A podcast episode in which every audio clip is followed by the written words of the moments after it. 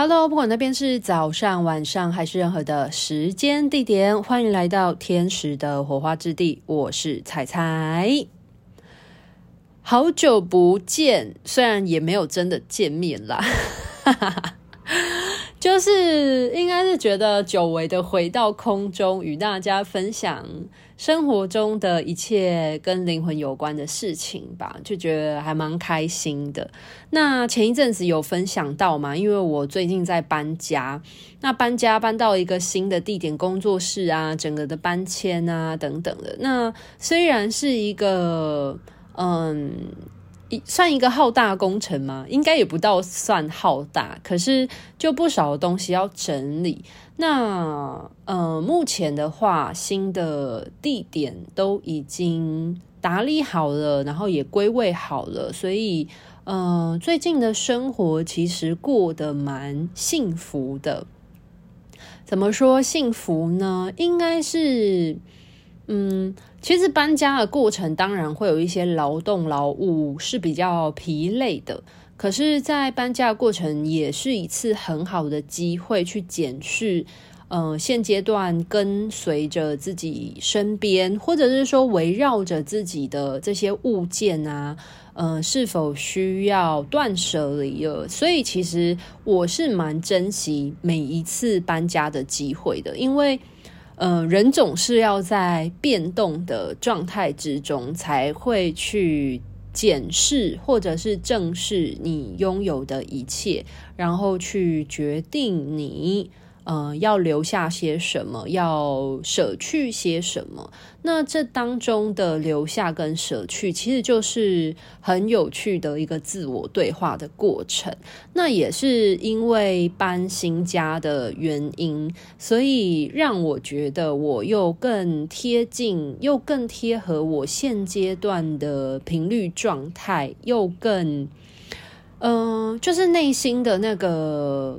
内心的能量状态又更加的外显落实在我的生活之中。那我最近最明显的感觉就是每天早上醒来，那个幸福感真的是很高，觉得自己过得很幸福、很满足。那生活中的一切的东西都是我所喜欢的东西。就是我被我所喜欢的一切人事物所围绕的感觉，那那个喜悦跟幸福的感受真的会油然而生呢。这件事情呢，呃，我觉得它其实跟。金钱能量里面的最终的状态是有关系的。那如果你过往曾经听过我在讲金钱能量系列的话，其实我之前有录过一整个系列在讲，就是关于金钱能量是什么东西嘛。那如果我没有听过的听众朋友的话，也可以呃去翻阅一下之前频道分享的这个金钱系列。那它其实是在解释说。呃，钱是什么东西？因为毕竟大家活在地球嘛，一定要搞懂钱是什么。所以，呃，那一系列就是在讲说，我自己从懵懵懂懂的情况，到现在对钱，呃，逐渐的有一些了解跟一些概念，然后把它整理跟分享。那当然，市面上也有很多在教理财的书啊，又或者是现在也有很多在讲金钱能量相关的一些身心灵的课程。那其实我自己发现啊，就是很多的金钱相关的课程，其实大多都离不开两个大概念嘛，就是开源跟节流。那当然，开源节流它是很重要的两个，呃，两个。面向，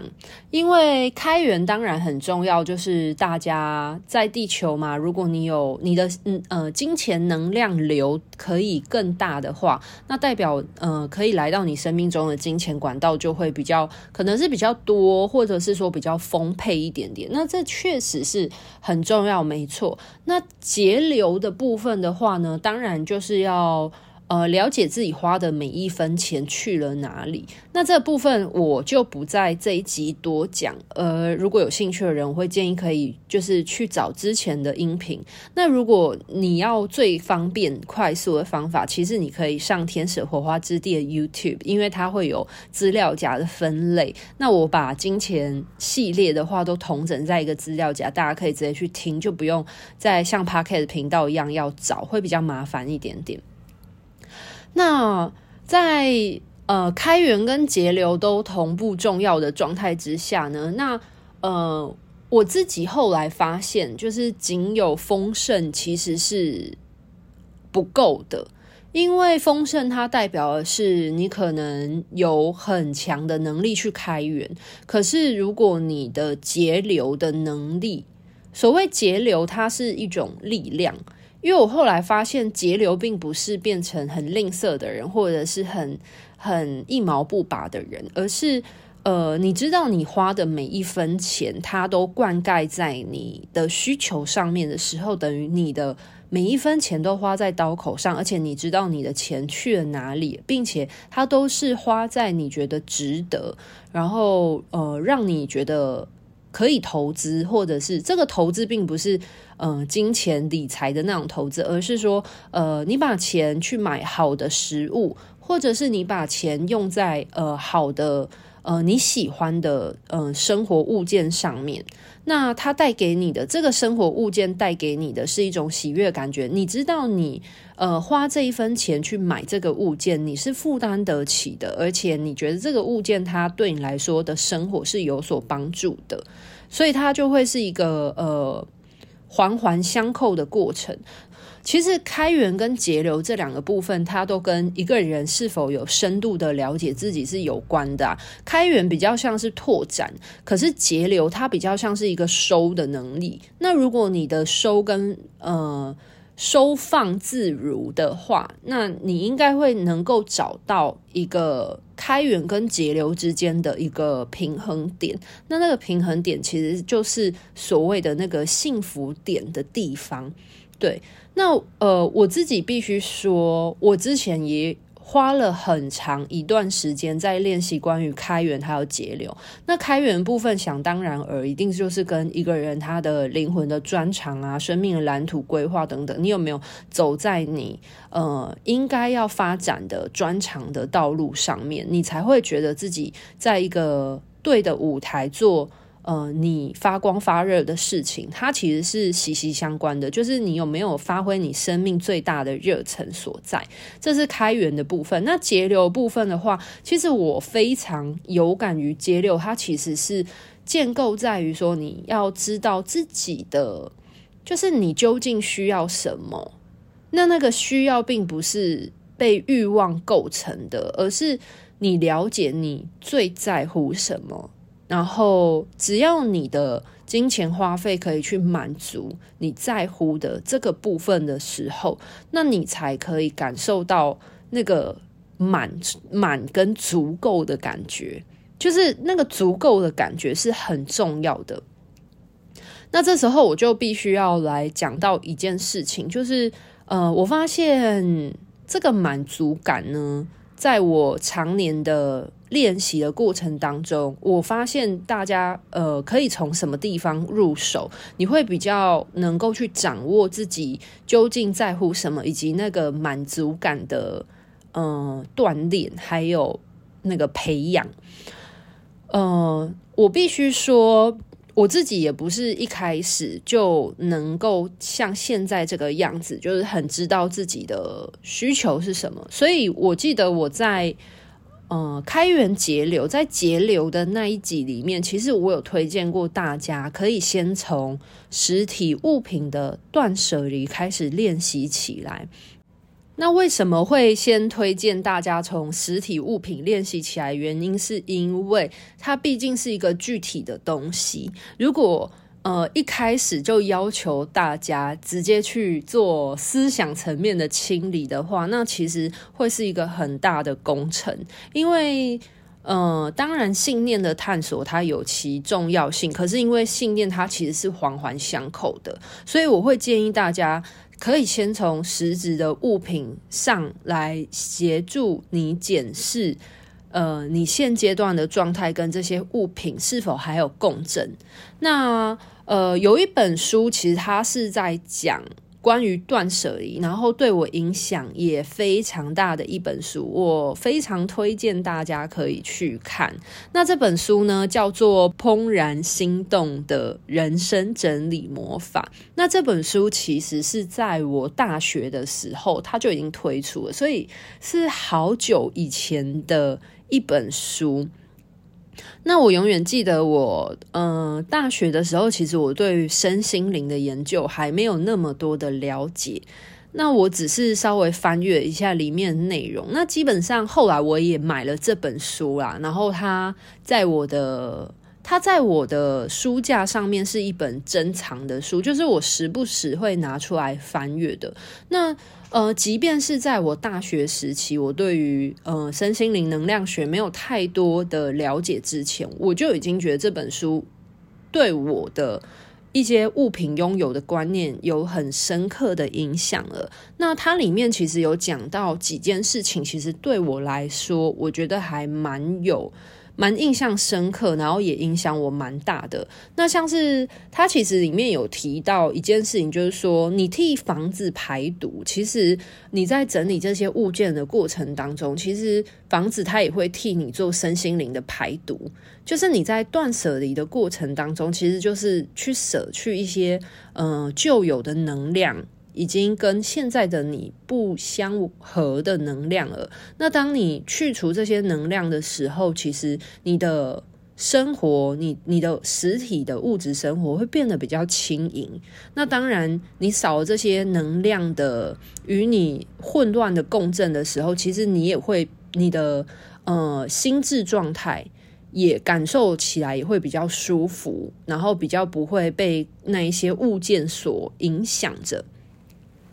那除了这件事情对我来说是一个很深刻以外，其实里面当中最影响我的一个观念，其实他是在讲说，断舍离它并不是只是单纯的丢东西而已，而是透过筛选留下来的物件，能够为现在的你带来幸福喜悦的东西。而当你的生活都是被这些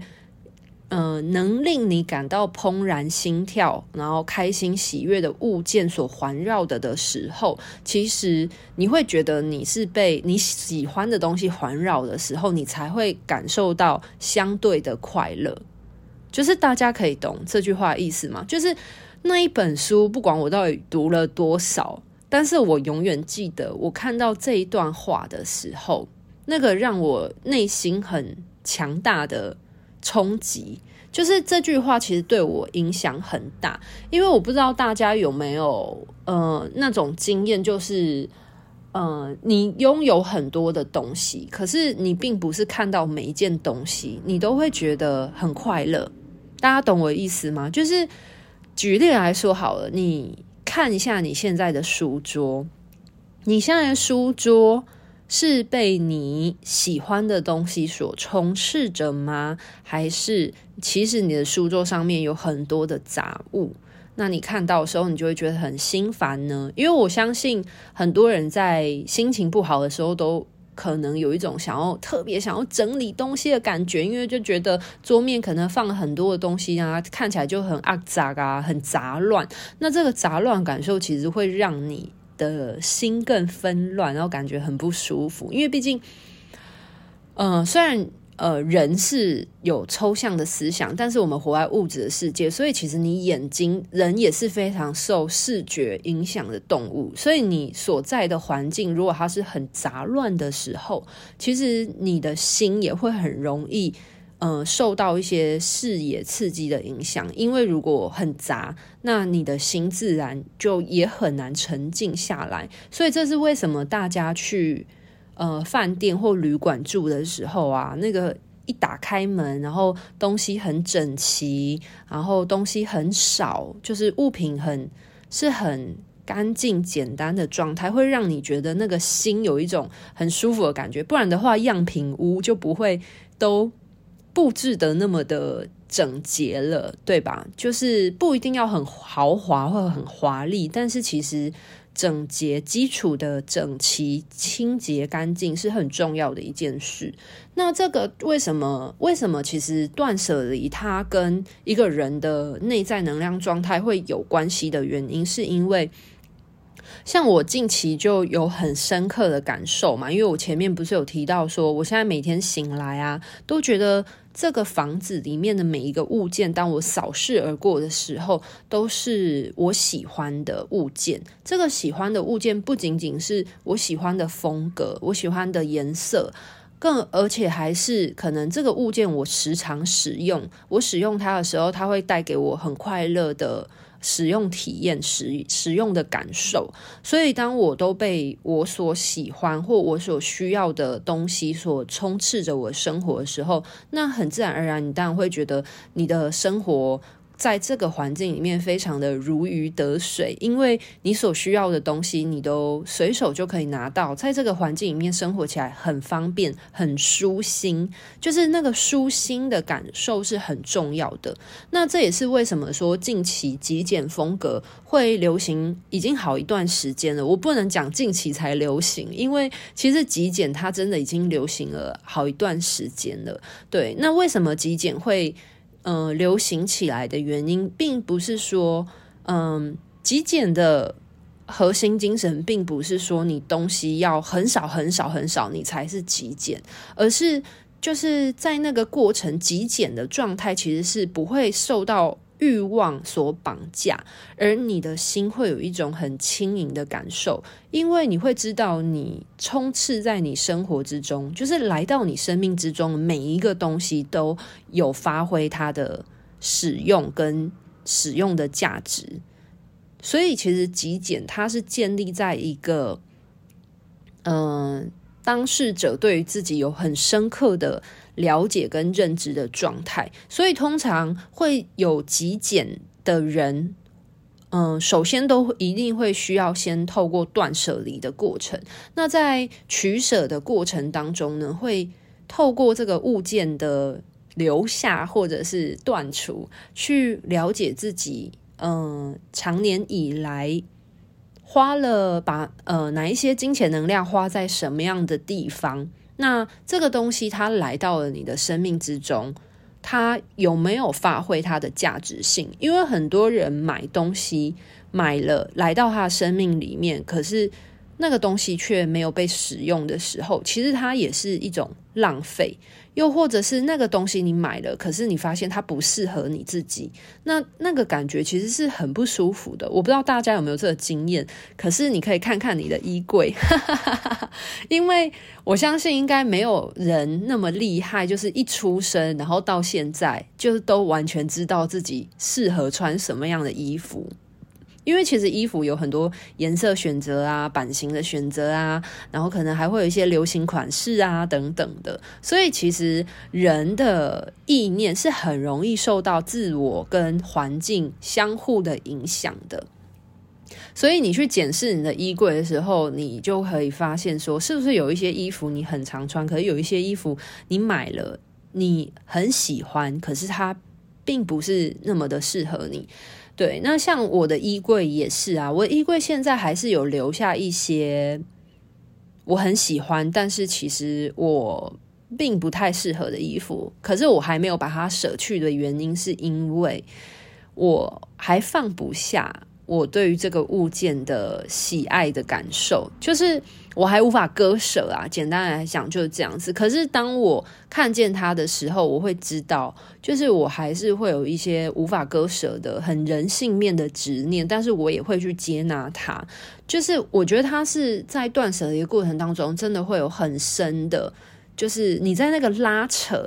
那个。struggle，你知道吗？那个挣扎的过程当中，你会去了解自己为何而挣扎。那你会决定你要去放下它、舍弃它，还是你要嗯、即便你知道你不适合，可是你要接纳它在你的生命当中，然后直到你可能哪一天你真的决定好了，你准备好了，你再放下它，那也没有关系。就是我觉得它是一个。呃，它并不是一个非黑即白的过程。其实断舍离也有很多中间的灰色地带。可是你在整理的过程当中，你会需要去碰触你心里的灰色地带的时候，其实你会去更了解你自己，其实是有很多嗯混合式的状态的。那个混合式的状态是，嗯、像是我有一件洋装，就我很喜欢，可是我知道。我并没有很合适的场合去穿它，可是我真的很喜欢那一件洋装，所以我就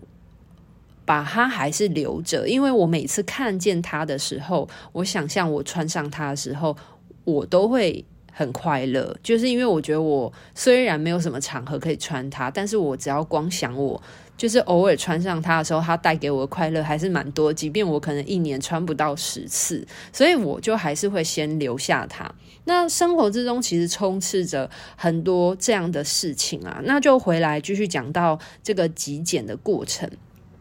所以，呃，断舍离其实很重要，是你要先呃透过。你检视这些物品，去审视说你自己到底最常使用的东西是哪一些？那这些最常使用的东西，才是你真正你日常中你能够满足你需求的东西。那哪一些其实是来自于你的欲望，你想要，可是其实你很少使用到到它的。所以，当你在整理你的物件的时候，你就很明白的可以。看见很多个点，第一个点是你的钱都花到哪里去了？钱没有不见嘛，是变成你喜欢的样子。那确实是变成你喜欢的样子，没错。但是第二个步骤就是这些你喜欢的东西，它真的有在你的生命里面发挥价值性吗？所以，嗯、你在检视的时候，你就会发现你到底。常不常使用到，还是其实你买了一个很昂贵的物品，可是你都把它搁置着或摆着，那其实它没有发挥它的价值性，你没有用到它，然后久了，它可能不适合现在你自己，你错过使用它最好的嗯、时机点了的时候，其实那个花费的钱会变成一种懊悔，耶，就是它有时候那个能量是会。变质的，会变掉的，对。那这个部分呢，就举一个例子来说，像是前任的物品啊，这就很明显啊。就是大家如果在感情里面，难免一定会有呃男女朋友啊，互相照顾啊，然后可能送彼此的东西。那那些东西可能在交往的期间是很甜蜜的回忆，没错。可是如果万一分手了之后，其实。呃，前人所留下来物件，有时候看到的时候就会有惆怅的感受。对，那所以为什么很多人结束一段感情的时候会有呃物件的清理，这也是一个原因。那我为什么推荐大家断舍离呢？是因为它不仅会带动你物质生活的轻盈化，那它同时其实也会让你跟一些物件之间的呃能量线的断除。那呃，能量线的部分的话呢，简单来说就是每个物品本来就有它的振动频率，那它所承载的不仅仅是这个物品它的功能性，还有它自身的振动频率以外，其实物品它还会承载着你跟这个物品之间的回忆的能量，所以我前面才会提到。嗯、呃，跟前任之间的物件，它所承载的能量是，呃，还是属于正向的能量吗？还是其实它已经，呃，有一些能量的不合时宜，需要，呃，它你每次看到它都会让你心情不太好，那你需要去断舍离它吗？这样子，那一个人的物品越多的时候，代表着。嗯、呃，这些物品散发出来的震动频率，其实就会很多，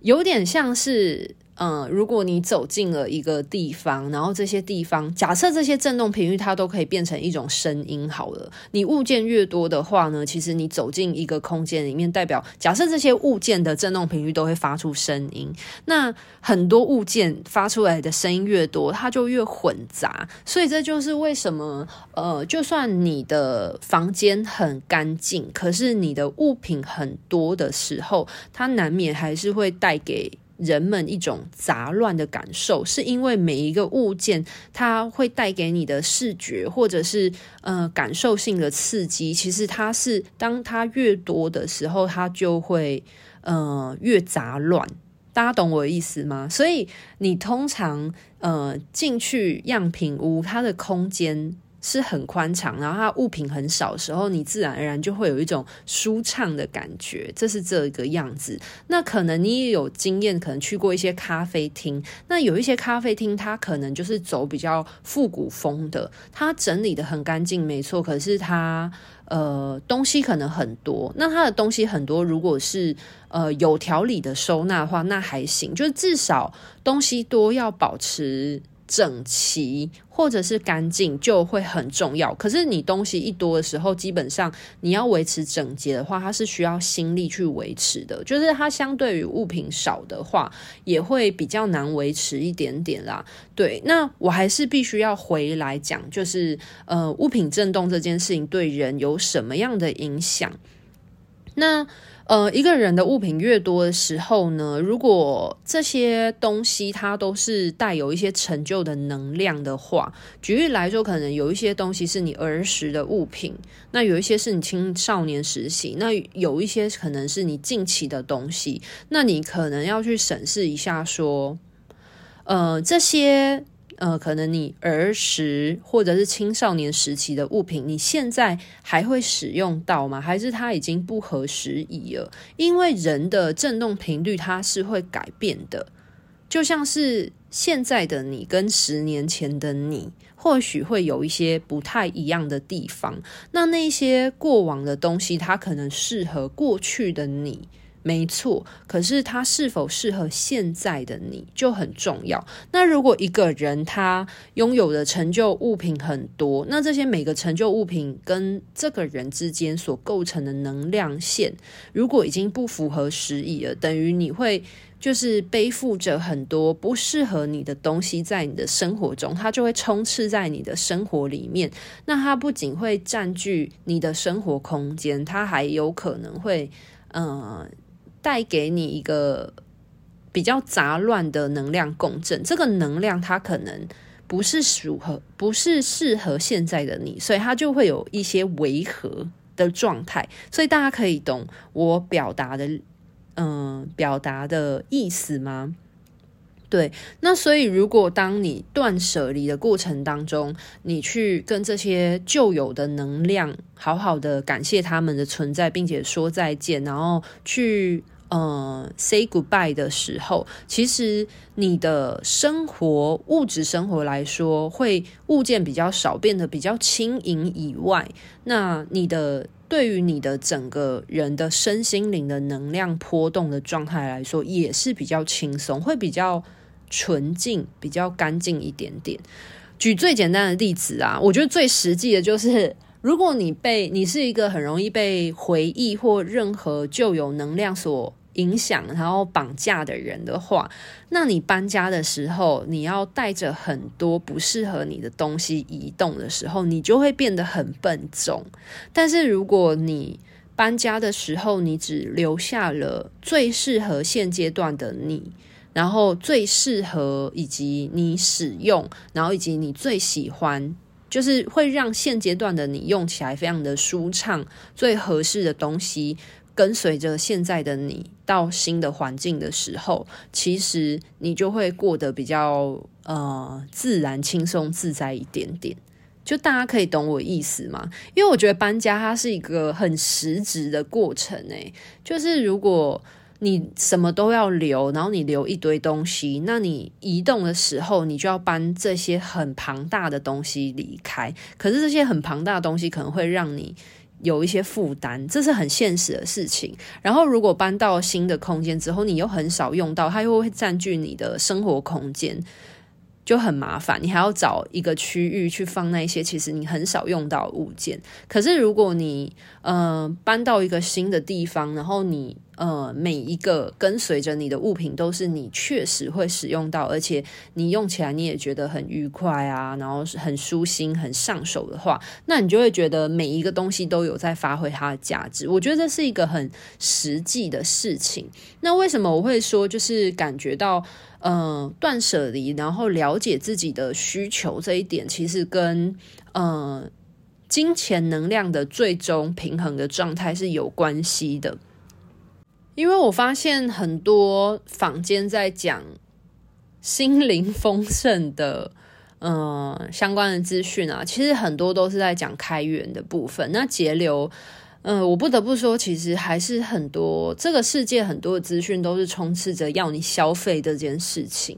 对，可是如果一个人他是透过断舍离的过程当中，他很明白自己需要哪一些基础的东西，他就可以很满足的生活的时候，其实他会很知道自己需要什么，他就不会很容易受到外在环境的因素动摇，然后而让自己的金钱能量有缺口。简单来讲，就是破财。对对，就是比较不会有破财的这种情况。那我现在呢，就是从各个方。面其实我从大学就已经到现在都有断舍离的习惯，就是我每次买一个东西，我都会去检视我真的需要它吗？然后包含我，因为我大学到现在其实我很常在国外工作，然后回到台湾之后，我也很常要到外地工作等等，所以我的行囊都是很精简的。我要确保我带上的每一个东西都是我需要的，因为我也曾经经历过。我第一次出国的时候，我的行李箱超重。然后我去了澳洲的时候，我发现我行李箱带的东西有一半以上我都用不到，因为我那时候就是很典型的觉得这个东西我可能未来需要，所以我就把我可能需要用到东西放到行李箱里面。但是你知道，人总是会有就是永远都准备不足、不够的状态，所以。嗯，其实很多你担心的事情，有八成到九成，它都是不会发生的。所以我就带很多废物出国，然后导致我要回国的时候啊，那些东西就我的行李箱没有空间了。但是我可能就是在国外一定也有买一些其他的东西，然后就变成。其实我很多的东西，我在澳洲要回台湾的时候，我都需要丢一波，就变成我带了好多东西去澳洲，然后我还是必须要在澳洲丢掉一些东西，我才有办法接纳一些新的物件、新的能量来到我的生命之中。那丢掉那些东西的时候，也会让我觉得很心痛，可是就让我学到一课，就是其实真的出国需要的东西不多，而且很多时候你到当地，你才会知道你。需要什么，那你再去采购就好了。对，那这那是我呃，因为出国人生第一次很深刻的体验啊。那当然回到回国之后，在时常呃迁移，因为工作而时常呃在不同的岛屿小岛啊，像是我有时候在绿岛小琉球，因为之前潜水工作嘛，就会换环境等等的时候，我就发现就是。东西越少，你真的才会越自在、越轻松。如果你的东西带了一堆，然后你的包包很重，可能你带很多你觉得用得到的东西，但实质使用频率很低的时候，你的包包超重，你可能走没有多少路，你就会很累了。那这件事情也会发生在一些有在登山的人，因为。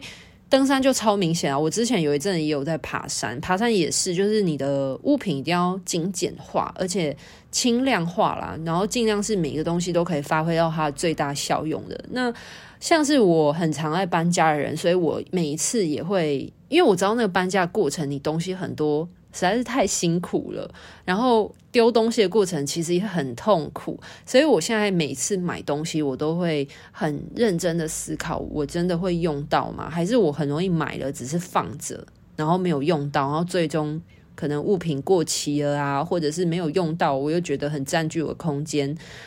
想要转送给别人啊，导致我又浪费了钱，所以。嗯，这是消费，它也是一个练习的过程。如果你都是有意识的在消费的时候，当你越来越练习这件事，你就会越来越擅长。那当然从呃物件的消费里面去着手。那第二个部分是饮食的部分，因为我自己也因为疫情嘛，就都自己开火，所以其实我很知道我喜欢吃什么样的食物，然后它可以维持我的身体健康，可是我又可以吃到很丰盛的微量元素，或者是我的营养是均衡的。所以我现在在饮食方面，我也找到了适合我自己的。饮食平衡点。那当然，我自己煮饭的时候，我就发现其实菜钱的花费其实没有很高，而且我可以比上餐厅吃饭吃得更丰盛，可是花的费用更少。所以我现在是非常享受在家里下厨的。当然，我也不是搞那种很复杂的，就是。好像开火，然后就搞得很复杂的那种煮饭方式，其实都是很简单的，就可能呃用气炸锅，然后烤东西，就是非常懒人的烹调方式，可是却可以吃得很满足、很开心，就是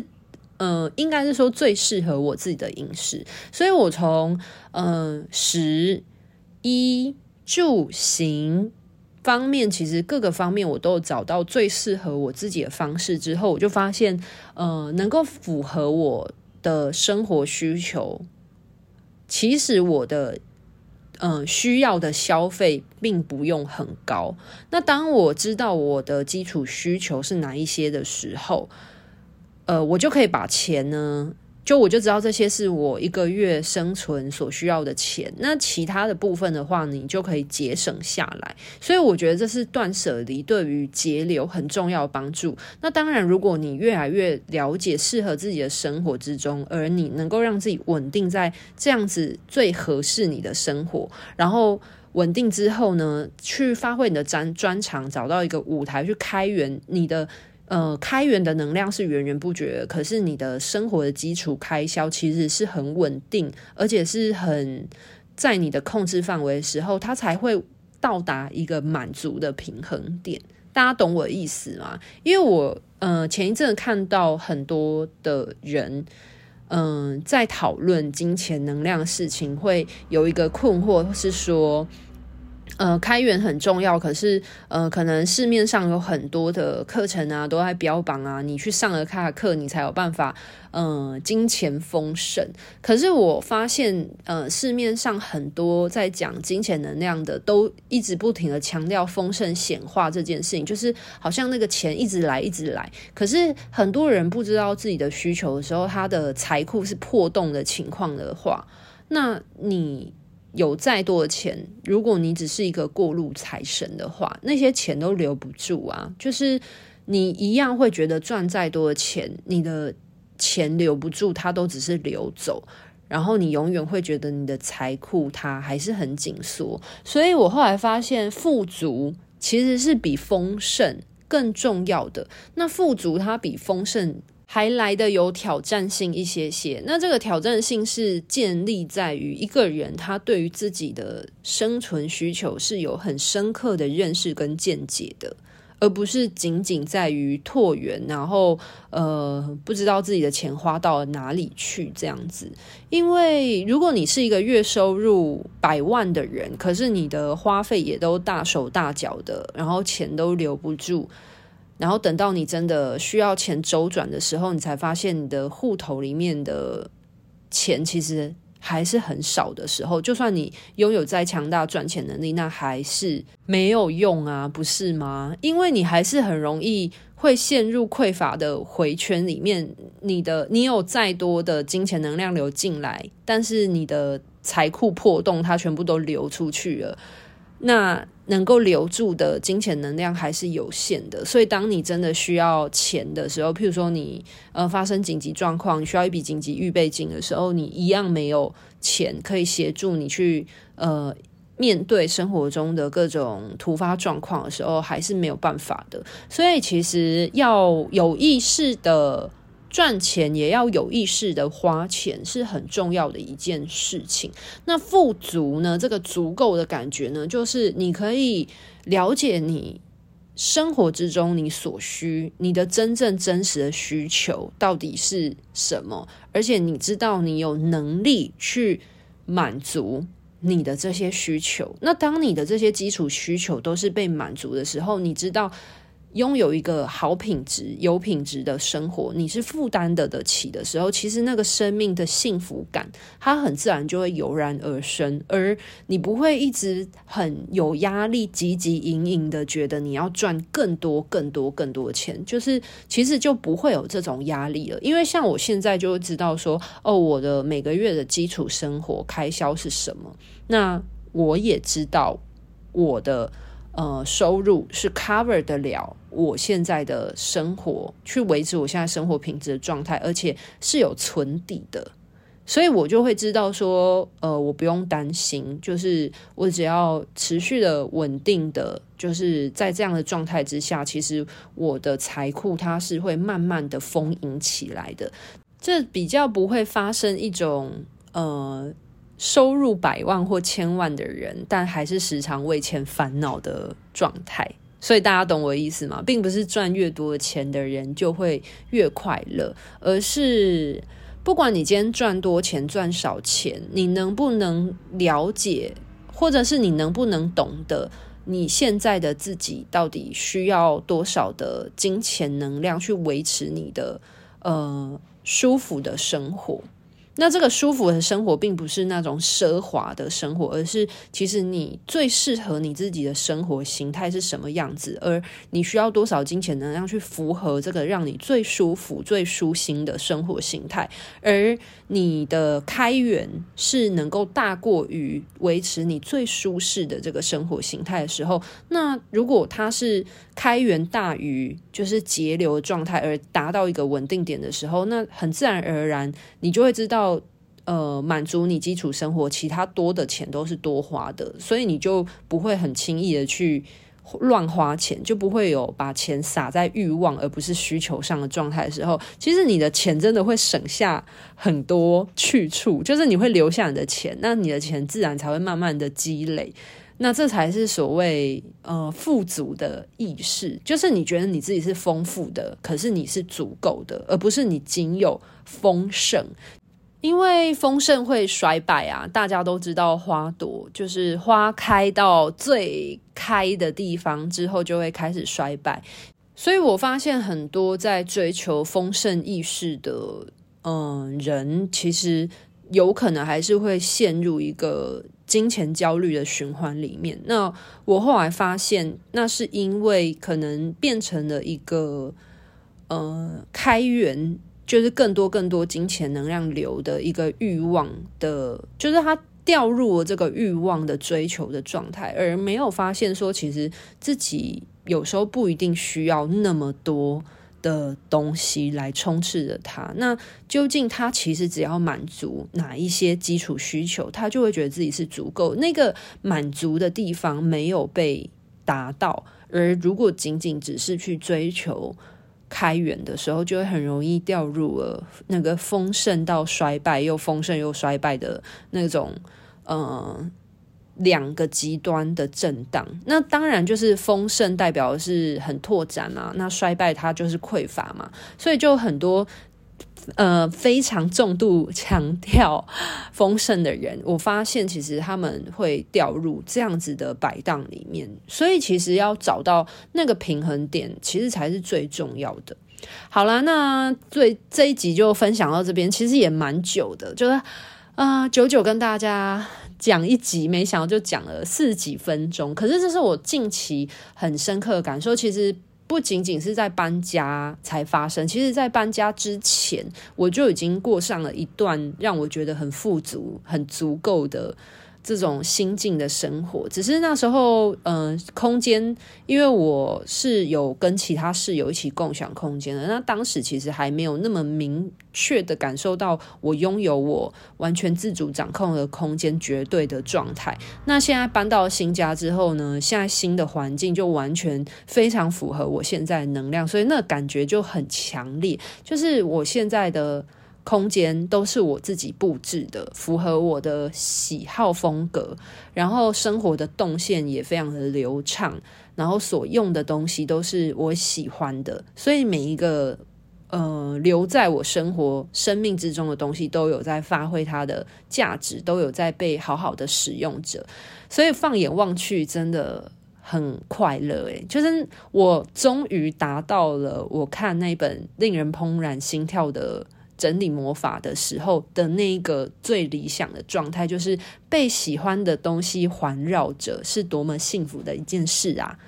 我终于实践它了，好棒哦！那我觉得分享今天这一集也是很希望把我的这个心路历程整理下来，就是我也曾经是一个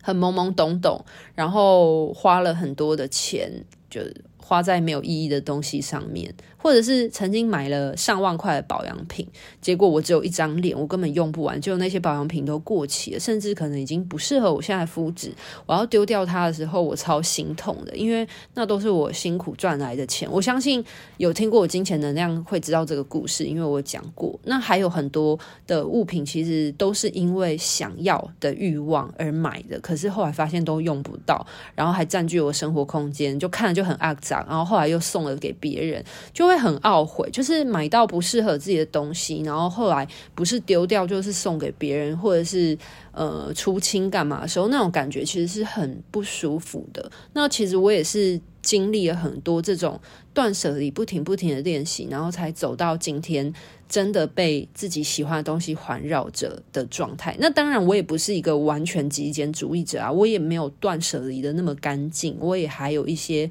嗯持续在练习放下的物件。不过，我很接纳我现阶段生活，所以我也把这一份喜悦的感受分享给大家。就是愿每一个人都可以找到最适合自己、最舒心的生活方式，然后并且真的去实践它，然后让自己。过得很富足哦。那今天的分享就到这边告一个段落喽，拜拜。